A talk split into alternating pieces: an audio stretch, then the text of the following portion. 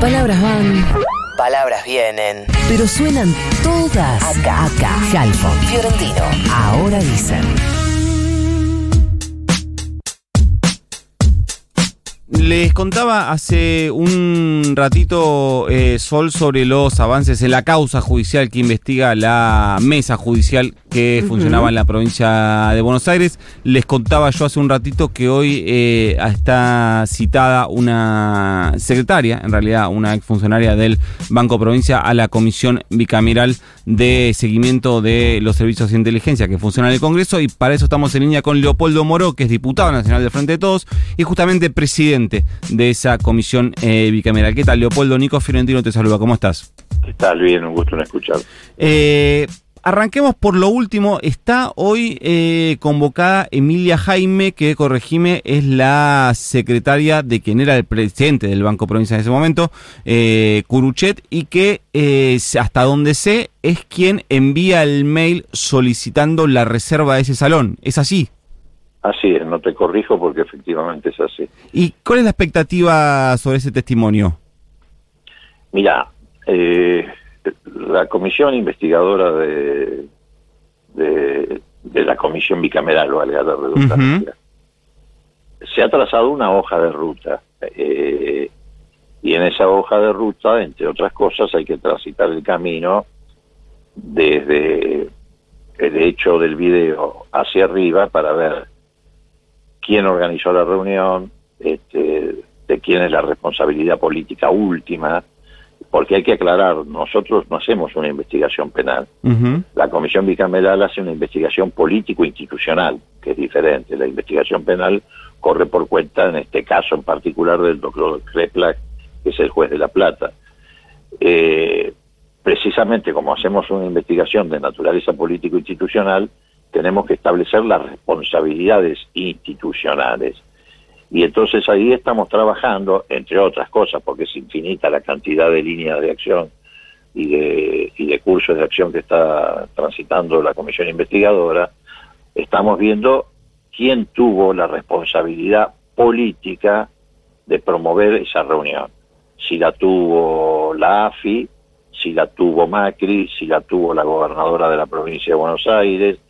Entonces, seguir el hilo de cómo se gestó la reunión, quiénes fueron los que promovieron el encuentro en esa fecha, mejor dicho, no solamente en esa fecha, quién pidió el salón el 14, 15 y 16, porque la reunión se hizo el 15. Sí. Entonces la presunción que hay es que el 14 lo pidieron para cablear y el 16 para descablear. Sí. Bueno, todo eso hay que, son presunciones que hay que ir corroborando en los hechos con la investigación que se está llevando adelante. Y en los eh, próximos pasos que tiene por delante la comisión, ¿cuál es, eh, según tu mirada, Leopoldo, el testimonio que falta? ¿Es el de Contegrán? ¿Es el de eh, Marcelo Villegas, quien era ministro de, de Trabajo? ¿Cuál crees eh, vos que eh, es el testimonio que hoy está faltando? Ah, bueno, en realidad todavía están faltando muchos testimonios porque la investigación recién se inició, digo. Eh, el de Contegrán, por supuesto, es un testimonio importante porque aparece mencionado eh, en la conversación en el video, pero además también aparece mencionado de manera más explícita en algunas otras denuncias que se han efectuado en sede judicial o en la propia comisión, como por ejemplo la del comisario eh, Casasa, Ujú. que ya vino a nuestra comisión y declaró, todavía no lo hizo en sede judicial. Igual quiero aclararte que nosotros las declaraciones que tomamos este, las remitimos por oficio a los juzgados intervinientes por razones que son obvias, porque cuando estamos en conocimiento de algún delito tenemos además la obligación de hacerlo. Este, bueno, en ese caso la declaración del comisario Casasa, Contegrán está nombrado con nombre y apellido, no, no hablan del procurador en términos genéricos como hablan en el, En el video. Sí, hablan de la procuración en realidad. Eh, bueno, o de la procuración. Este, y, y además también aparece eh, en otras denuncias que nos ha ido llegando, por ejemplo, de Alberto Pérez, el ex eh, jefe de gabinete de Scioli, y además hay infinidad de denuncias de jueces contra Contegrán, Contegrán y de fiscales contra Contegrán. Julio Contegrán, eh, Leopoldo está citado a la comisión el, para el 27 de Para enero, el jueves. que, que Sí, corregime, sí, para mañana. mañana. para mañana. Eh, Para mañana. ¿Ustedes tienen conocimiento? ¿Se comunicaron con él o con, o con algún eh, asesor o colaborador que haya confirmado su presencia mañana? Bueno, vos sabés que él la semana pasada pretendió Con un escrito, declarar, sí. por, declarar por escrito y nosotros lo rechazamos, porque no está dentro de las prerrogativas que tiene. La- esa prerrogativa la puede exhibir eh, respecto a los órganos provinciales, pero esto es una investigación, reitero, no de carácter penal, sino de político institucional del Congreso de la Nación Argentina en relación a una ley nacional, federal, que forma parte de, de las delegaciones de las provincias, que es la ley de inteligencia nacional, que es lo que nosotros investigamos. Y bueno, no le admitimos que de- declare por escrito y por eso lo hemos vuelto a citar para este jueves. Eh, Pero bueno, todavía no tenemos un indicio o una comunicación oficial en un sentido o en el otro. es importante aclarar que las propias características de la comisión, al no ser una comisión de carácter judicial, sino ser una comisión de carácter político que funciona en el Congreso, no son las eh, citaciones de carácter eh, obligatorio, al menos no para las personas que no forman parte del, del servicio de inteligencia, ¿no? ¿Lo expliqué más o menos bien? Sí, lo explicaste bien. Efectivamente, este, no hay obligación de concurrir, salvo para aquellos que han sido o son agentes de, inteligencia. Precisamente es una de las falencias que queremos corregir en la nueva ley, porque es una limitación a, a la investigación, incluso Claro. la, la falta de facultad para allanar, cosa que sí tienen casi todos los países del mundo, las comisiones que controlan los servicios de inteligencia. Sol. Eh, Leopoldo, ¿qué tal? Buenos días. Al respecto, vos decías que la investigación eh, contra esta mesa judicial, contra eh, todo lo que significó esta reunión en el Banco Provincia, todavía está recién comenzando. ¿Ya ves similitudes con otras de las causas que el año pasado estuvo investigando la comisión con respecto a la actuación de los agentes de inteligencia durante lo que fue el gobierno de Mauricio Macri? Absolutamente, es la misma matriz, forma parte de un todo. A ver, hubo un plan sistemático de espionaje ilegal y persecución política. Plan que mm, no se, ni siquiera se concibió sobre la marcha el gobierno, estaba preconcebido. Si vos ves lo que sucedió entre el 10 de diciembre del 2015 y el, 19, y el 29 de diciembre del 2015, en esos 19 primeros días del gobierno de Macri, tenés muy en claro que ya sabían para qué venían. En esos 19 días, ¿qué hizo Macri? Lo primero que hizo fue sacarle la oficina de escuchas, que era una herramienta fundamental para el espionaje ilegal, a la Procuración, que ostentaba en ese momento el cargo eh, Gil Carbó, y precisamente la oficina de escucha estaba a cargo, paradójicamente, de Cristina Camaño, que hoy es la interventora de la AFI, y que fue un ejemplo durante ese año y pico, no hubo ninguna filtración, fue, fue muy prolijo. ¿Qué otra medida tomó en esos 19 días Macri? Le devolvió el carácter de fondos reservados a todos los recursos de la AFI. ¿Por qué? Porque además de tener la oficina de escucha para espiar ilegalmente, necesitaba pagar el espionaje ilegal. Y cuando vos pagás espionaje ilegal, tenés que hacerlo con fondos negros. Pasó todos los fondos de la AFI, que la última ley de Cristina había transformado en la obligación de rendir cuentas a fondos reservados. Eso equivalía en aquel momento a 100 millones de dólares. Y la tercera medida que toma Macri en esos primeros 19 días es dictar el decreto para meter por la ventana a Rosati y a, y en la Corte, por consejo de Pepín, el que hoy está fugado, para tener el control de la Corte. Esas fueron las tres medidas. Tres medidas preparatorias del plan sistemático de espionaje ilegal. La verdad es que si ustedes estuvieran en mi lugar y tuvieran que estar viendo todo lo que están viendo en materia de cruces de llamadas, visitas, reuniones, etcétera, uno se pregunta, además de espiar y endeudarnos, ¿qué hizo el gobierno de Macri? Porque es infernal el cruce de vereda de la AFI a la Casa Rosada, de la Casa Rosada a la AFI, de ahí a la Quinta de Olivos, los jueces que entraban y salían antes de dictar sentencias de Olivos, de la Rosada, ocuparon casi todo su tiempo, Vidal este, y Macri, y digo Vidal porque se sumaba activamente a todo esto, en espiar a la gente.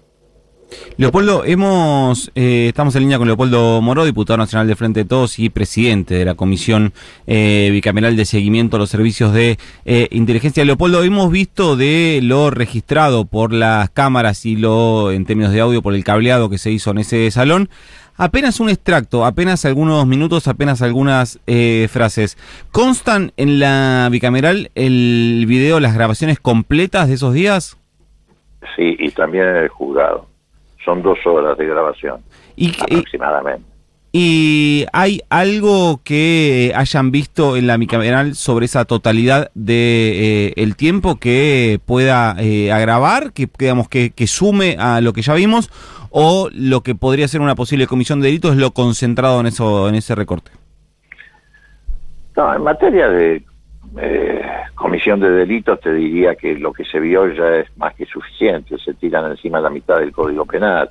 Hay abuso de autoridad, violación de la ley de inteligencia, asociación ilícita. Para el oyente que no entiende de códigos penales, asociación ilícita significa dos o más personas que se reúnen para llevar adelante delitos indeterminados. Bueno, ahí había 15. Eh, no, a ver, sí puede haber, no quiero tampoco dar demasiados este, indicios que por otra parte tampoco estoy habilitado para hacerlo, pero sí puede haber eh, en algunos casos eh, falsos testimonios. Nosotros hemos ya registrado por lo menos en un caso un falso testimonio. Que falso testimonio en nuestra comisión no significa este, una sanción penal, pero sí en sede, en sede judicial, si la persona que cometió el falso testimonio vuelve a hacerlo, se va a comer un juicio y una penalidad. A- ayúdame a entenderlo, Leopoldo. ¿Qué sería que detectaron un falso testimonio? O sea, que, que registraron, a partir, de, a partir de lo que hay en los videos, registraron que alguien que declaró en la comisión mintió. ¿Eso sería? Así es. Perfecto. ¿Sol? Leopoldo, eh, cuando María Eugenia Vidal y varios de los funcionarios eh, involucrados, por lo menos en la trama judicial, hablaron de, de la reunión, dijeron que era una reunión de trabajo institucional, entre comillas. ¿Pueden los agentes de la AFI tener reuniones institucionales con políticos y empresarios? No, está expresamente prohibido por la propia ley de inteligencia. Hay un artículo de la ley de inteligencia que dice que el contacto con funcionarios nacionales, provinciales o municipales, en primer lugar, solo pueden hacerlo el titular o el segundo de la AFI, no cualquier agente de la AFI, como en este caso lo hicieron estos tres funcionarios de la AFI. Pero además tampoco pueden participar de actividades donde se están planificando delitos, precisamente usando, entre otras cosas, al sistema de inteligencia, porque el sistema de inteligencia no está para eso, no está para fabricar delitos contra los opositores circunstanciales de un gobierno. Eh, lo que pasa es que, reitero, esto era una práctica habitual. Yo creo que además la participación de los servicios de inteligencia en este caso fue fundamental. Pero por otra parte, Vidal miente, ella encabeza un grupo de mentirosos. Todos los que participaron en la reunión mintieron descaradamente. Vidal dice, no, no tiene que explicarlo la AFI, las- mis funcionarios no sabían que eran agentes de la AFI. Es una mentirosa serial. Por ejemplo, el viceministro que estaba ahí presente, el viceministro de Justicia, Grassi, un fiscal de la ciudad de Buenos Aires, es íntimo amigo de Juan de Estefano, que, que es director de jurídica de la AFI, fue el que le tomó examen como parte del Consejo de la Magistratura cuando lo promovieron a fiscal. Son íntimos amigos. Entonces digo, Villegas dice, no, yo no sabía nada. Y resulta que entró siete, ocho veces a AFI y no sabía que los que estaban a, a entrevistarse con los que estaban sentados ahí, dice que no los conocía. Es una cosa increíble, la verdad. Por eso digo, ojo con los que, los que están declarando en público, porque cuando sean llevados a declarar a tribunales y vuelven a mentir de esa manera, además de todos los delitos que cometieron, van a cometer el delito de perjurio. Eh, la última, Leopoldo, ¿la comisión bicameral tiene eh, en agenda o evalúa o analiza la posibilidad de citar a la, a la ex gobernadora María Eugenia Vidal? Nosotros no lo tenemos como objetivo porque nosotros no prac- practicamos la persecución política, pero tampoco lo descartamos. Porque si efectivamente eh, este hilo que vamos siguiendo, esta hoja de ruta que vamos siguiendo nos lleva hasta ella o cualquier otra persona como responsable de esta maniobra ilegal, tampoco vamos a dejar de cumplir con nuestro deber. Ahora, lo que quiero decir, ya como síntesis de esto, Sí. uno podría pasarse toda la mañana hablando de las pruebas que hay. En fin, el video en sí mismo ya es una prueba, no haría falta mucho más para agregar, digamos, porque ahí vos viste en acción la asociación ilícita, con voz y con imagen. Así que no hace mucho, no hace falta agregar mucho más. Pero acá lo grave, lo que sí hay que agregar, es que esta gente de Cambiemos y Macri rompieron el pacto democrático de la Argentina. Del 83 en adelante hubo un pacto democrático después de los horrores que habíamos atravesado. ¿Y qué significaba? Que la disputa política se iba a enmarcar en la ley, la constitución, el Estado de Derecho, que nadie iba a ir a golpear puertas de los cuarteles para promover un golpe de Estado, que nadie iba a inventar causas o perseguir opositores y encarcelarlos injustamente, que nadie iba a espiar y iba a meterse en la vida privada de los ciudadanos y mucho menos en su compromiso político, religioso, social, sindical, etcétera. Bueno, ese pacto democrático fue roto por este, Cambiemos. Ese es, ese es el grave problema institucional que estamos teniendo entre manos. Te agradecemos eh, mucho el contacto. Que tengas buen día y veremos qué pasa hoy en la bicameral con el testimonio de esta persona que es Emilia Jaime, la secretaria del ex presidente del Banco Provincial Juan Gruche. Muchas gracias, Leopoldo. No, gracias a ustedes, que les vaya muy bien. Era Leopoldo Moró, diputado nacional por el Frente de Todos y presidente de la Comisión Bicameral de Seguimiento de los Servicios de Inteligencia. ¿De dónde es él?